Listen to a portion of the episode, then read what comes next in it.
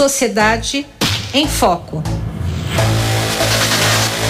José Luiz Portela, bom dia.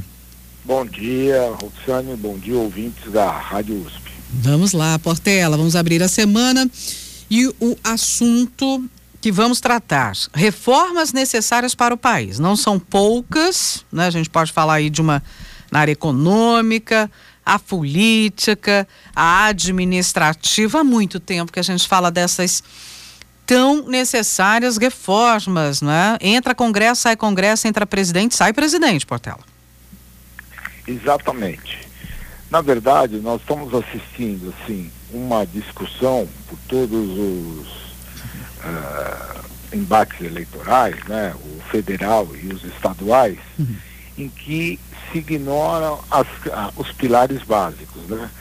Começa todo mundo a apresentar pequenos programas, programa disso, programa daquilo, programa de não sei o quê, que resolve uh, pontos específicos e não há um pensamento voltado para o todo, né? Pensar, pensar como você tem que fazer no todo. Hum. E três reformas eh, se destacam assim uh, barbaramente, já se vem discutindo isso há tempo, sem que uh, as coisas andem. Por exemplo, a reforma tributária é fundamental, inclusive na questão para ajudar a diminuir a desigualdade e haver uma, uma justiça social maior na cobrança dos tributos. Porque hoje há muitos desvios onde os mais ricos acabam pagando proporcionalmente menos que os mais pobres, ou a classe média eh, mais pobre. Uh, a reforma tributária, além desse condão, também ajeita, ajusta as condições econômicas para o Brasil crescer, porque as empresas pagam um tributo muito alto, não só economicamente, mas em termos de organizacionais. É uma loucura. As pessoas têm que fazer um esforço muito grande para estar em dia com a legislação tributária do Brasil, que é um cipoal, é um, algo que deixa qualquer um doido. Ou seja, não ajuda no processo de desenvolvimento e de crescimento. Temos a reforma administrativa, que tem que colocar em ordem a questão do Estado, as despesas com custeio, com a máquina pública, principalmente com a questão salarial, que é também uma total insanidade. Né? Você tem uh, distorções salariais, etc. Inclusive se fala de salários altos. É um, é um pequeno grupo privilegiado, que é uma, uma marca uh, brasileira.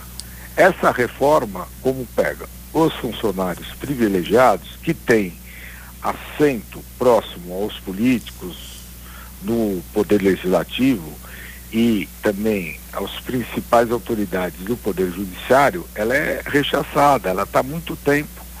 Na reforma tributária você não viu, eu pelo menos não, não vi nenhum dos candidatos ah, ah, assumirem compromisso com uma das reformas que, que já estão no Congresso. Tem pelo menos duas muito elaboradas, muito feitas, que podem sofrer um ou outro aprimoramento. Mas ninguém assumiu compromisso com isso. As pessoas assumem compromissos, como eu disse no Brasil, genéricos.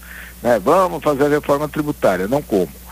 E nem e dizem que estrutura vão montar. Em terceiro lugar, depois da reforma tributária e administrativa, nós temos talvez a mais importante, que é a reforma política porque você não consegue governar o, o Brasil nesse sistema de chamado de presidencialismo de coalizão, que na verdade é, é um presidencialismo de cooptação, e que todos os partidos, todos os governos acabaram caindo. Para se ter maioria no Congresso, para se aprovar, para se, se governar, é preciso fazer uma aliança em que você o, o governo executivo perde a sua autonomia de governar e cede a, um, a, vários interesses do Congresso que deturpam qualquer agenda.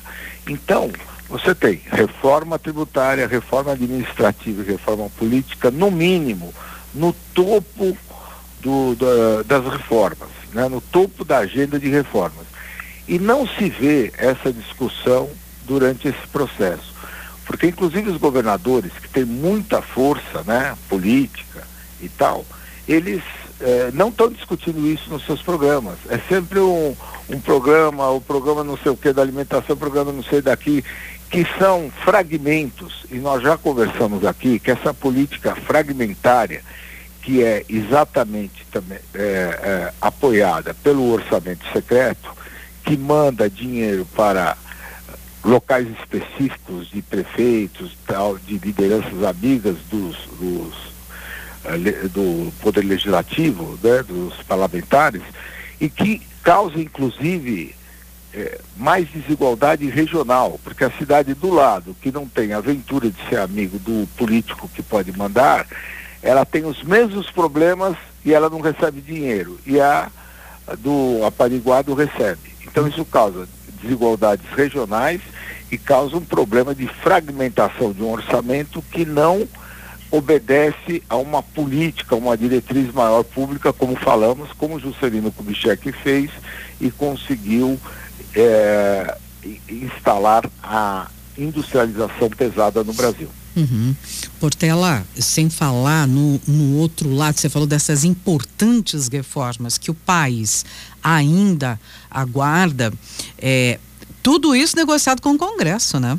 Esse, esse outro lado da questão a depender do novo governo e do novo perfil do Congresso. Exatamente. E essa negocia negociação tem que ser alterada veementemente. E uhum. isso passa pela reforma política.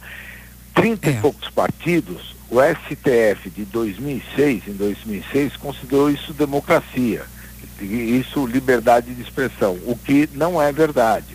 Né? Isso é uma coisa bem brasileira. Isso é uma esculhambação da democracia, porque não existem 33 correntes de opinião e não existe coerência nenhuma partidária. No mesmo partido habitam pessoas que têm visões totalmente díspares. E, e você pode ver por esse, como nós estamos assistindo pelo cenário político, o mesmo partido é uma coisa no governo federal, é o oposto quando apoia o governo estadual, e está sempre ligado aos benesses do poder. O sujeito está apoiando um governador porque está no poder, e está apoiando um presidente que é que tem uma ideologia totalmente oposta, ou seja, uma visão do mundo oposta, exatamente por estar no poder. Então, se uhum. nós não fizermos essas reformas e não discutirmos isso, que não está sendo discutido nos debates, o Brasil vai continuar patinando. José Luiz Portela, sempre às segundas aqui com a gente, doutor em História Econômica pela Faculdade de Filosofia, Letras e Ciências Humanas da USP e pesquisador do Instituto de Estudos Avançados. Boa semana para você, Portela. Até a próxima. Uma boa, uma boa semana para você e para todos os ouvintes da Rádio USP. Um abraço. Sociedade em Foco.